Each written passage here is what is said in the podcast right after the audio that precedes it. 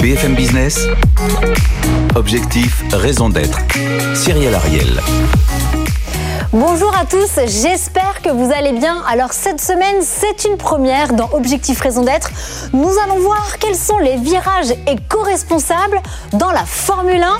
On reçoit alors le directeur général du Grand Prix de France et face à lui le challenger de la semaine, c'est le spécialiste de la mesure de l'empreinte carbone. On rentre tout de suite dans le cœur du sujet. Ils sont là, ils sont deux et ils s'engagent. BFM Business. Objectif, raison d'être les entreprises face au défi de la RSE. Et nous sommes ravis cette semaine d'accueillir, c'est une première, je vous le disais, dans cette émission, le directeur général du Grand Prix de France, Éric Boulier. Et on le rappelle, vous avez également dirigé McLaren. Bonjour et bienvenue, Éric. Bonjour, merci. Et face à vous, nous avons Simon Letourneau. Vous êtes le cofondateur et président de Carbo, qui notamment est le spécialiste de la mesure. Vous aidez à faire des bilans carbone avec les entreprises. Bonjour et bienvenue, Simon. Exactement. Bonjour Cyril, bonjour Eric. Alors on le rappelle, cette année, voilà, c'est vrai que la France pendant 10 ans a été orpheline. On n'a pas eu de Grand Prix de Formule 1 chez nous. Eh bien la bonne nouvelle, voilà, c'est que du 22 au 24 juillet, rendez-vous sur le circuit au Castellet pour cette 62e édition et le circuit a notamment une capacité de réunir 103 000 personnes. Donc on va voir comment optimiser notamment les trajets de ces spectateurs.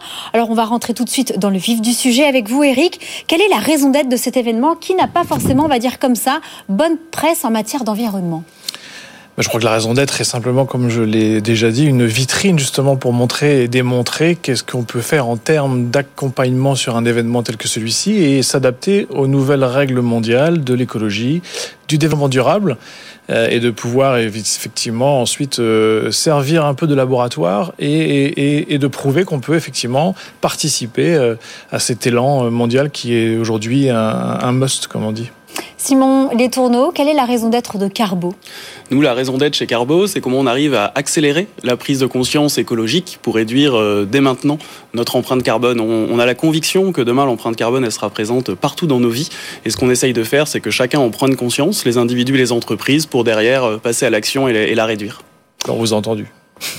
Vous aimeriez, rebondir sur la raison d'être, euh, justement, on va peut-être voilà, de ce Grand Prix aujourd'hui, quand vous entendez ça?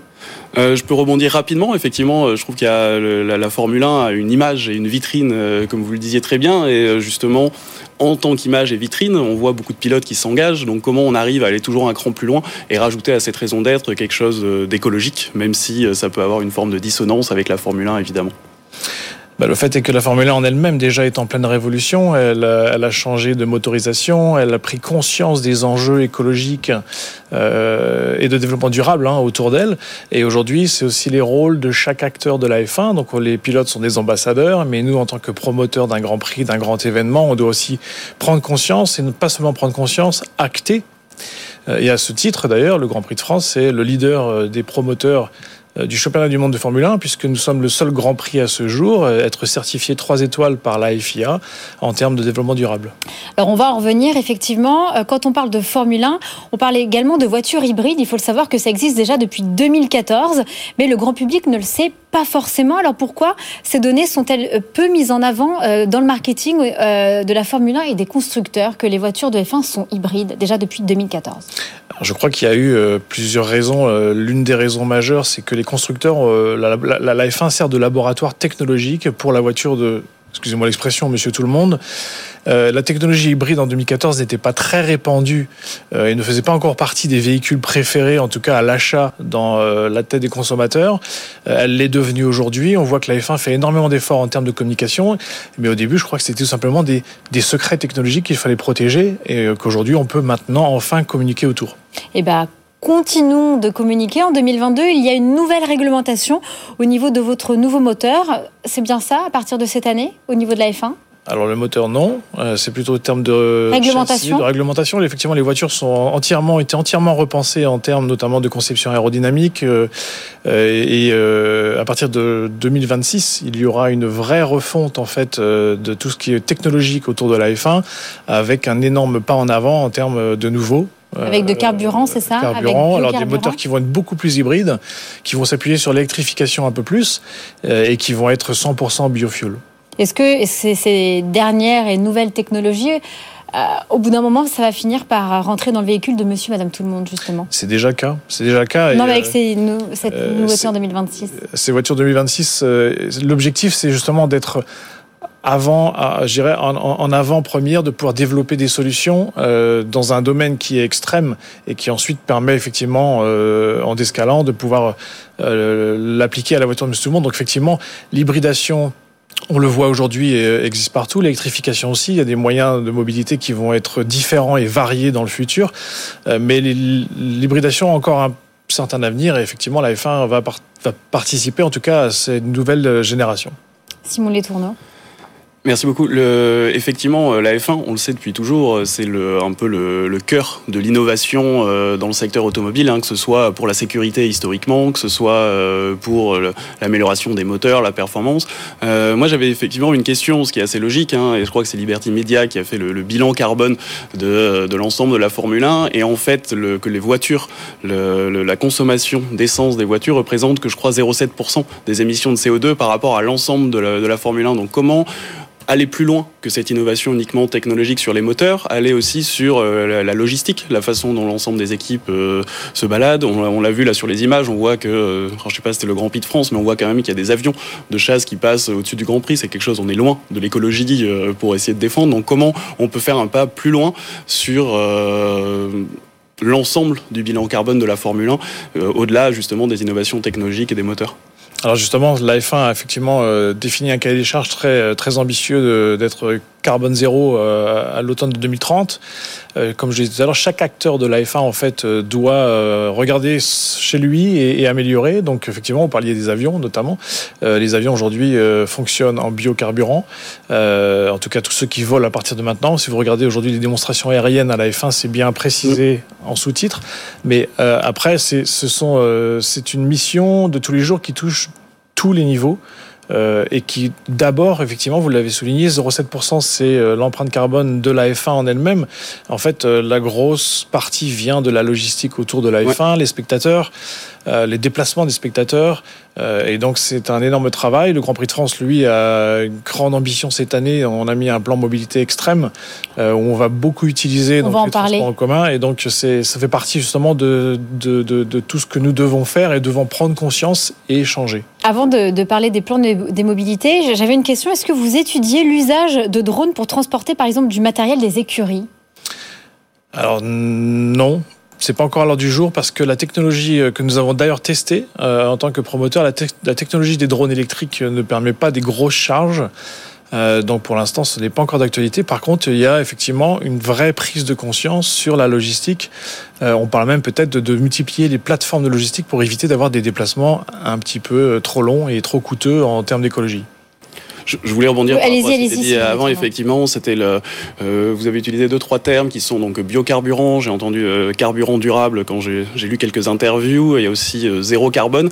C'est plein de termes qui sont dans mon milieu vraiment associés à de la communication plutôt type greenwashing. Donc, je, je, ferai excessivement attention à la communication qui est faite derrière. C'est en fait le, on peut participer à la neutralité carbone, ou, mais on peut pas être neutre en carbone ou on peut pas être zéro carbone quoi. Donc, c'est c'était ma question. Comment vous arrivez à, juger entre, euh, un, les plus gros postes d'émission, on en a parlé tout à l'heure, qui étaient dus à la logistique, et deux, en termes de communication, c'est il faut faire assez attention de pas euh, d'utiliser les bons termes par rapport euh, au métier qui est le vote, qui est la Pas faire de trop de marketing autour de ça. Exactement. Maintenant, pour simplifier aussi le débat en termes de communication, j'ai bien parlé d'objectifs de neutralité carbone à, à l'eau de 2030, donc j'ai pas dit que c'est forcément, euh, euh, je dirais, l'objectif à atteindre en soi, puisque mm. effectivement un zéro carbone n'existe pas, euh, mais euh, il est possible aujourd'hui de, de, travailler et en fait la prise de conscience autour de l'iPhone est, est massive.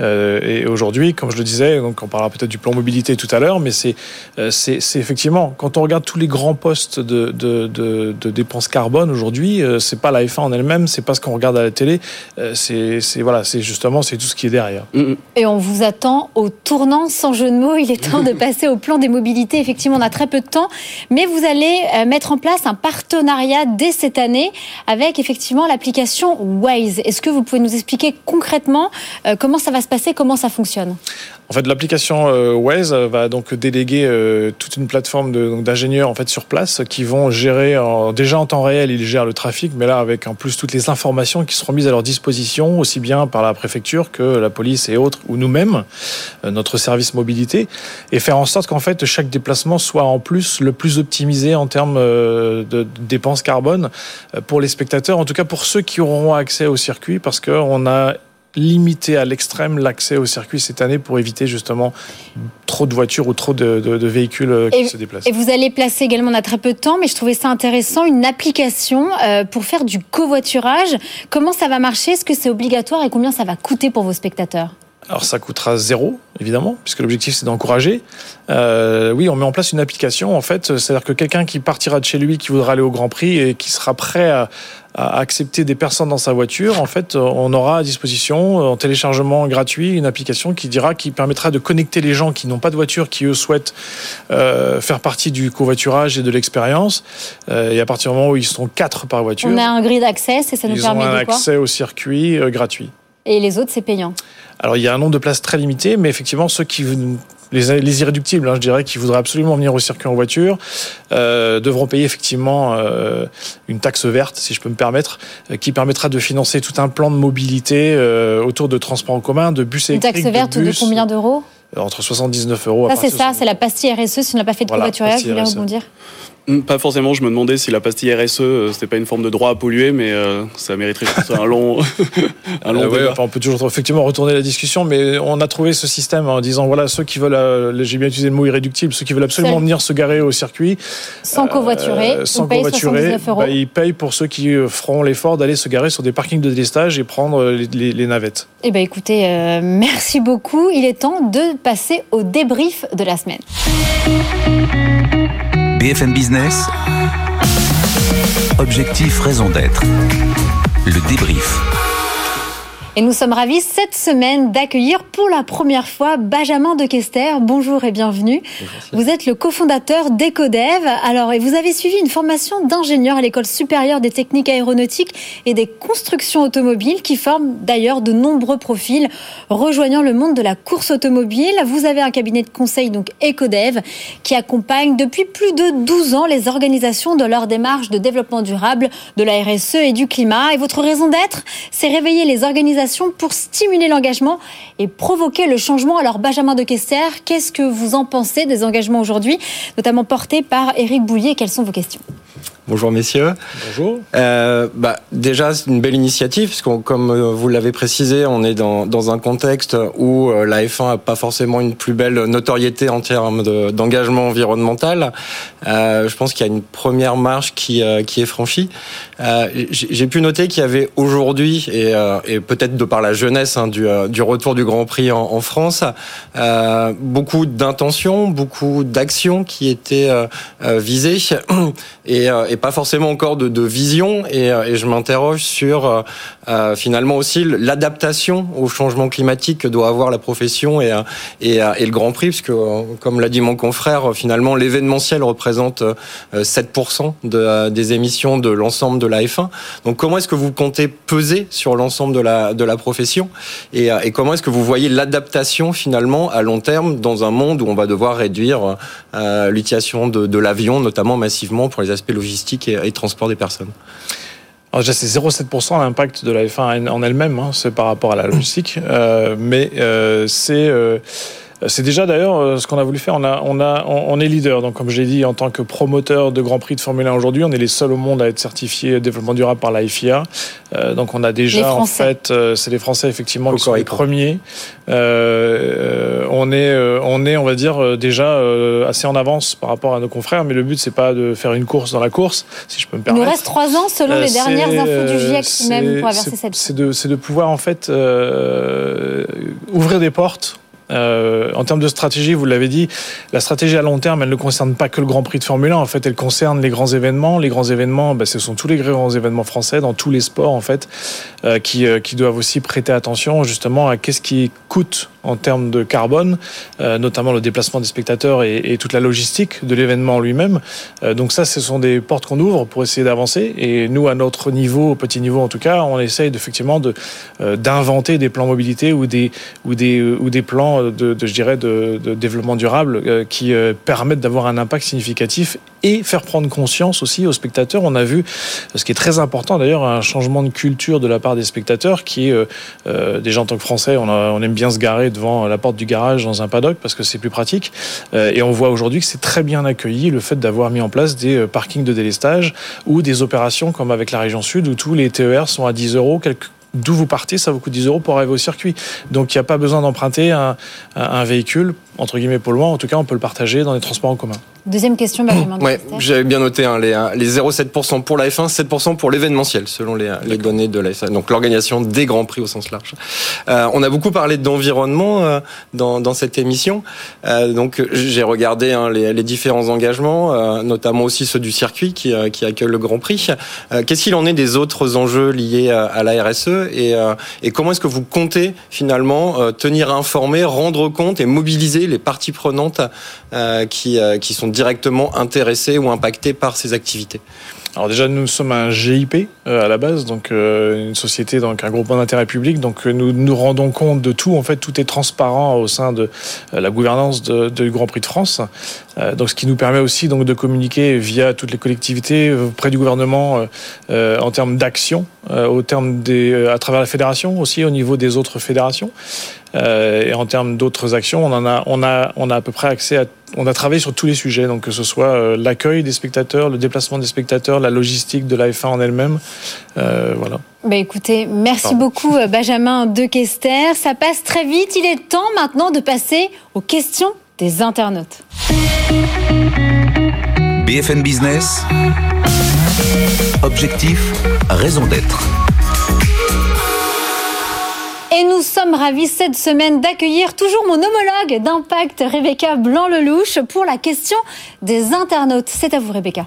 Alors on va commencer avec Antoine qui nous demande un Grand Prix de Formule 1, c'est un énorme déplacement de matériel, de motorhome, de spectateurs. Comment un Grand Prix peut-il être durable?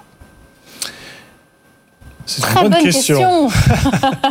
Je pense que déjà, euh, la démarche euh, de, prendre conscience euh, et de pouvoir euh, changer un peu les règles justement de logistique, comme vous le soulignez. Euh, par exemple, ça peut être euh, dans le futur l'interdiction des motorhomes déplacés par les équipes et imposer un standard de motorhome à tous les promoteurs qui soient éco-responsables. pas forcément d'ailleurs des, motorhomes, hein. ça peut être comme sur les courses outre-mer, des petits bâtiments qui peuvent être de, construits de manière éco-responsable. ce sera déjà un impact énorme le fait qu'on ne déplace pas ces tonnes de matériel. Et aussi avec les avions de chasse, non? Alors il y, a, déjà, il y a déjà effectivement tout, tout, ce qui est choix aérien aujourd'hui, en tout cas sur les grands prix, euh, fait partie euh, d'un plan où les avions doivent euh, fonctionner en biocarburant. C'est Sébastien qui nous demande quelles sont vos solutions pour compenser l'empreinte carbone de cet événement?